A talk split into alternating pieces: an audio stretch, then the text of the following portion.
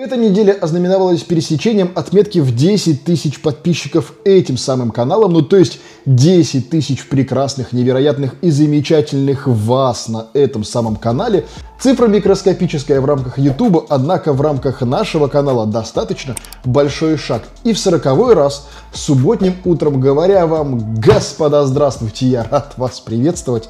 В эти ближайшие там минут 15 мы будем разбираться обо всем том, что происходит в глобальном мире информационных технологий. Ну и этот самый канал, пусть маленькими, но тем не менее шажочками, я так надеюсь, что все-таки будет переходить из проекта локального куда-то в мир глобального, видимо, Ютуба. К глобальному давайте и переходить. Презентация Apple назначена на 10 ноября. Как мы с вами и обсуждали парочку, может быть, троечку выпусков новостных назад, тогда нам говорили о том, что якобы 15 ноября будет презентация новых MacBook'ов, и еще тогда мы с вами обсуждали, да и в нашем, кстати говоря, телеграм-канале и чате мы тоже это обсуждали, что 15 ноября полный бред, потому что традиционно все презентации проходят во второй вторник, соответственно, если это второй вторник, то это должно быть 10 ноября, ну, логически. Во-вторых, 15 это типа воскресенье на выходных вообще Apple никогда толком презентации не делает, Поэтому 15 ноября ставилось под сомнение еще тогда, и мы с вами выдвигали теорию о том, что, наверное, все-таки, если Apple и разносит свои презентации, делает теперь их каждый месяц, то все-таки это должен быть второй вторник, то есть типа 10 число. Что и требовалось доказать. 10 числа мы с вами ждем представления на RM-платформе ноутбуков ожидается MacBook, скорее всего, все-таки Air, а не Pro, хотя тут гадать это такое э, дело крайне неблагодарное. Но тем не менее, мы, же, мы ожидаем на RM-платформе ноутбуков, возможно, покажут наушники. Совершенно точно, я надеюсь, наконец-то должны релизнуть Mac OS Big Sur, которую все ждут уже достаточно долго, и еще на WWDC летом ее показали, но так и не выпускают. Очевидно, что ее хотят выпустить просто одновременно с ноутбуками, как, например, iOS выпускают одновременно с айфонами. Ну и по традиции 10 числа онлайн-трансляции на этом самом канале не будет, можно даже и не ожидать.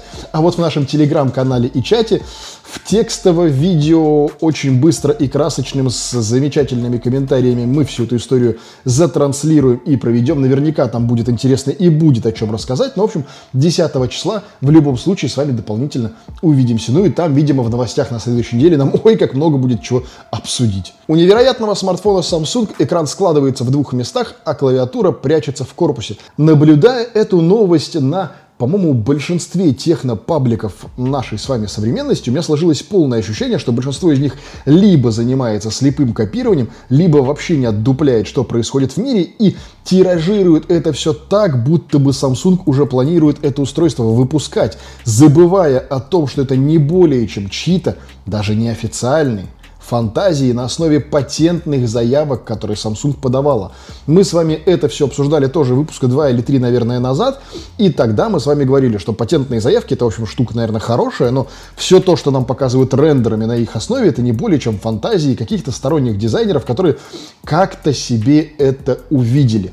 Говорить о том, что это устройство хоть сколько-то функционально, м- вряд ли. Говорить о том, что это инженерно вообще реализуемо, тоже, скорее всего, нет, потому что клавиатура, выезжающая из корпуса, ну, как бы немножечко вызывает сомнение, ну, типа, окей, куда она заезжает? Если она заезжает внутрь корпуса, то где прячется экран, шлейф и материнские платы, и вообще вся начинка того, что должно было бы быть внутри этого корпуса изначально. Ну, то есть там куча вопросов к этим рендерам, которые, ну, вот как картинки, достаточно замечательные.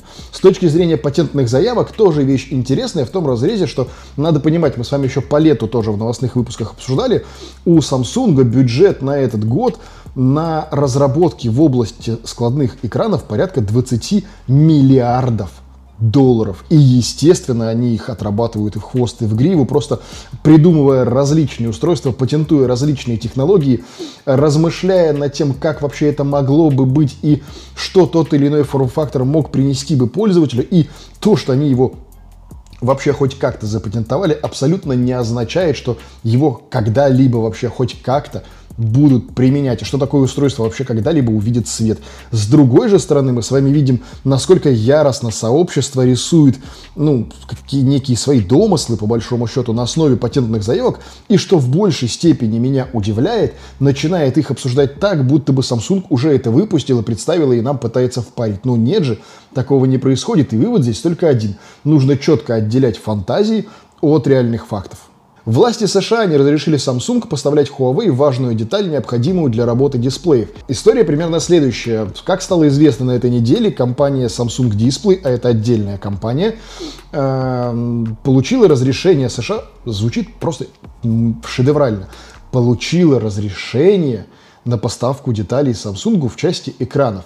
Причем США, как всегда, молодцы, в общем-то. Сами экраны поставлять можно, а дополнительные чипы и, ну, некое, да, там, аппаратное обеспечение, которое заставит эти экраны работать, поставлять уже нельзя. Ну, то есть США продолжает играть вот эту вот войну с Huawei, кто кого переплюнет, кто больше кому поставит палок в колеса, и пока что Huawei ничем не отвечает, но ключевое слово здесь пока что. И мы с вами уже несколько раз припоминали эту историю, и звоночки-то уже случались, что сейчас, погодите, сейчас допилит Harmony OS, сейчас э, китайцы много чего дополнительно доделают, обставят свою задницу буйками и уже не будут столь любезны с американским правительством. Учитывая, что там вообще, если вдариться в политоту на этой неделе, вообще неизвестно, что произойдет и насколько сменится курс власти, там это вообще отдельная история. Политика — это не вещь, которая свойственна нашему каналу, но тем не менее. В общем, надо четко понимать, что США играет достаточно опасную игру. И ну, вы можете вообще себе представить такой сюр, чтобы, условно говоря,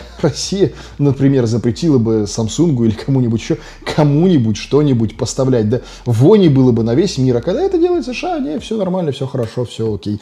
Это как раз та самая история про патентные заявки, почему все постоянно патентуется и почему в Америке стремятся защищать свои авторские и тем более юридические права на те или иные продукты. Вот, пожалуйста, то есть, ну, условно говоря, вы придумали какую-то технологию, вы ее запатентовали, и потом, в случае с чего, когда ее используют другие компании, вам хочешь не хочешь, а надо получить разрешение на использование. Ну, в общем, факт остается фактом. Из-за ограничений со стороны правительства США компания Samsung и даже, кстати говоря, не только Samsung, LG Display тоже во всю эту шарагу было замешано, прекратили поставки своих экранов для смартфонов компании Huawei, и в частности это было связано с тем, что запрет распространяется на микросхемы, которые которые необходимы для работы самого дисплея. И пока что не ясно, как Samsung сможет экспортировать полностью готовые экраны и сможет ли это делать когда-либо еще вообще. И, возможно, Huawei, зная как бы, ну, всю китайскую промышленность, сможет обойти эту историю и просто изготовить свои микросхемы со своими драйверами, которые позволят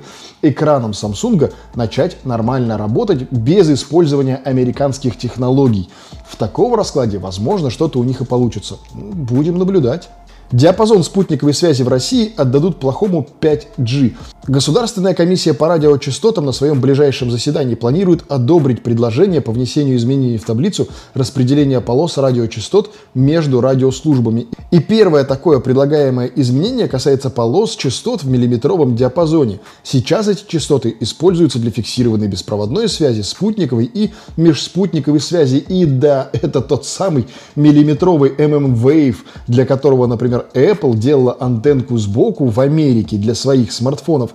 И многие кричали, что типа, ну, зачем она вообще в России нужна? Чего вы все бомбите, что ее нет? А вот вам, пожалуйста, именно этот миллиметровый диапазон, по иронии судьбы, сейчас в России планируется отдать под 5G. Ну, посмотрим, как будет дальше и как большинство производителей смартфонов так или иначе будут обходить всю эту историю, если такое произойдет. Ну и с другой стороны, очень интересно, как на такую историю будут реагировать операторы мобильной связи. Ну, потому что они будут вынуждены для миллиметрового диапазона построить просто невероятное количество, хоть и маленьких, ну, не в смысле карликовых, а в смысле небольших по абонентской емкости маленьких базовых станций для вот этого миллиметрового 5G. Более того, несмотря на то, что сама вся история еще не принята, МТС...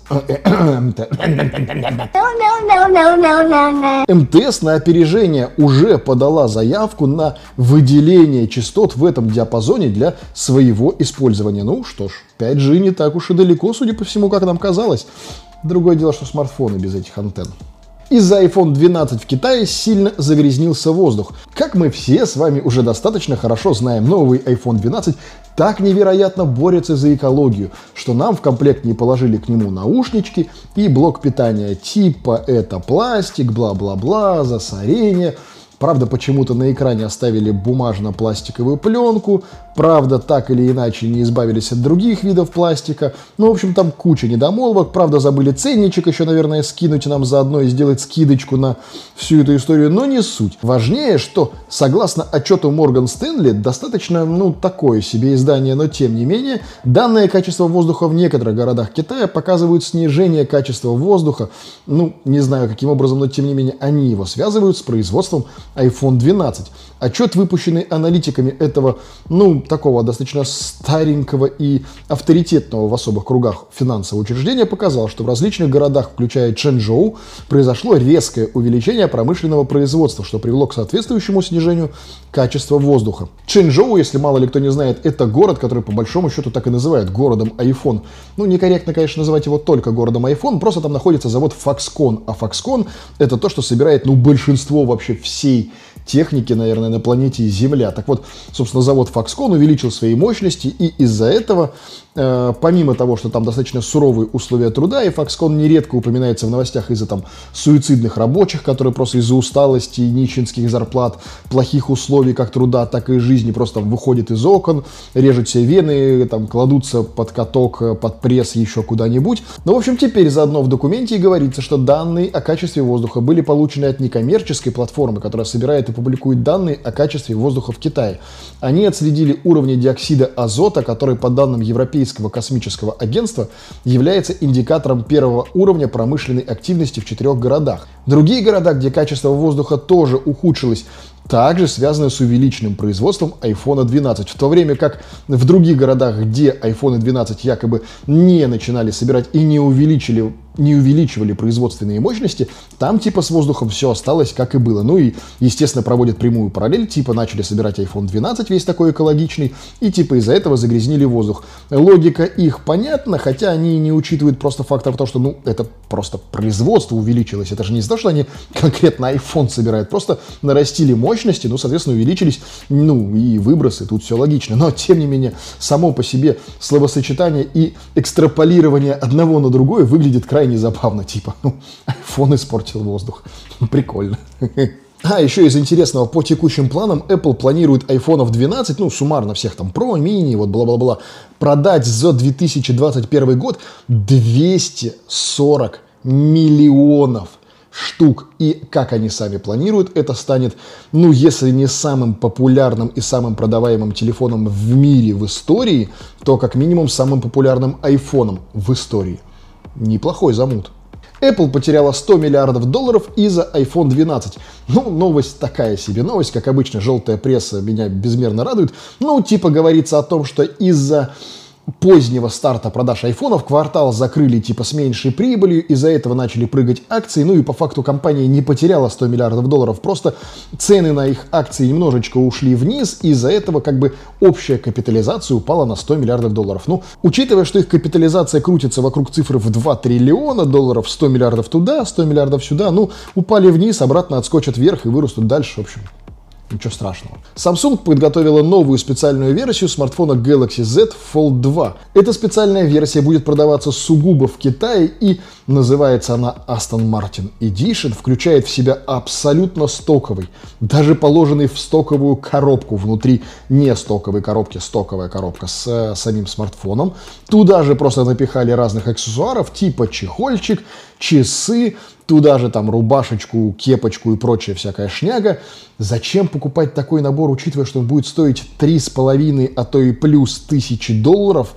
Почему такой фетиш должен быть именно на Aston Martin и в чем его эксклюзивность, если ты просто можешь пойти и купить, ну, отдельно себе аксессуары Aston Martin, ну, как бы не очень понятно, учитывая, что телефон внутри абсолютно стоковый. Samsung, конечно, молодцы, и я как бы их безмерно люблю и уважаю, но типа, ну, я просто могу пойти купить себе, если мне очень нравится Aston Martin, чехол Aston Martin. Тем более у них-то там вообще AliExpress рядом на Малиндао вышел и купил себе все, что хочешь. Опубликована дата выхода оболочки One UI 3.0 для смартфонов Samsung.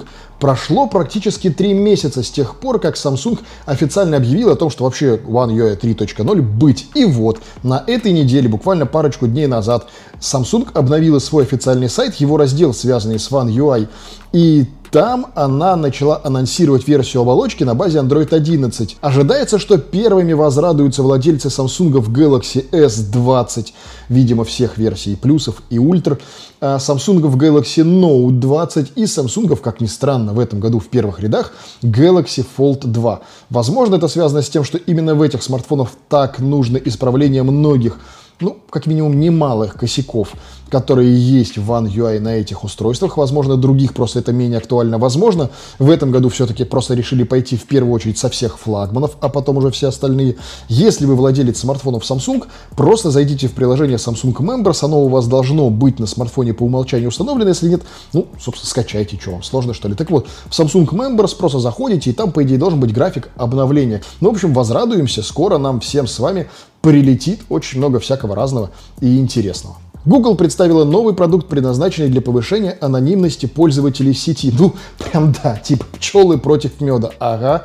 Ну, в общем, они заявляют, что в Google One, это типа такой сервис по подписочке от Google, теперь помимо там бэкапов ваших смартфонов, там бла-бла-бла-бла-бла, многого всего еще, заодно будет входить и VPN-сервис, который будет вам прекрасно сохранять вашу анонимность. Угу. Сейчас. Не нужно строить иллюзий и стоит отдавать себе отчет ровно в одном.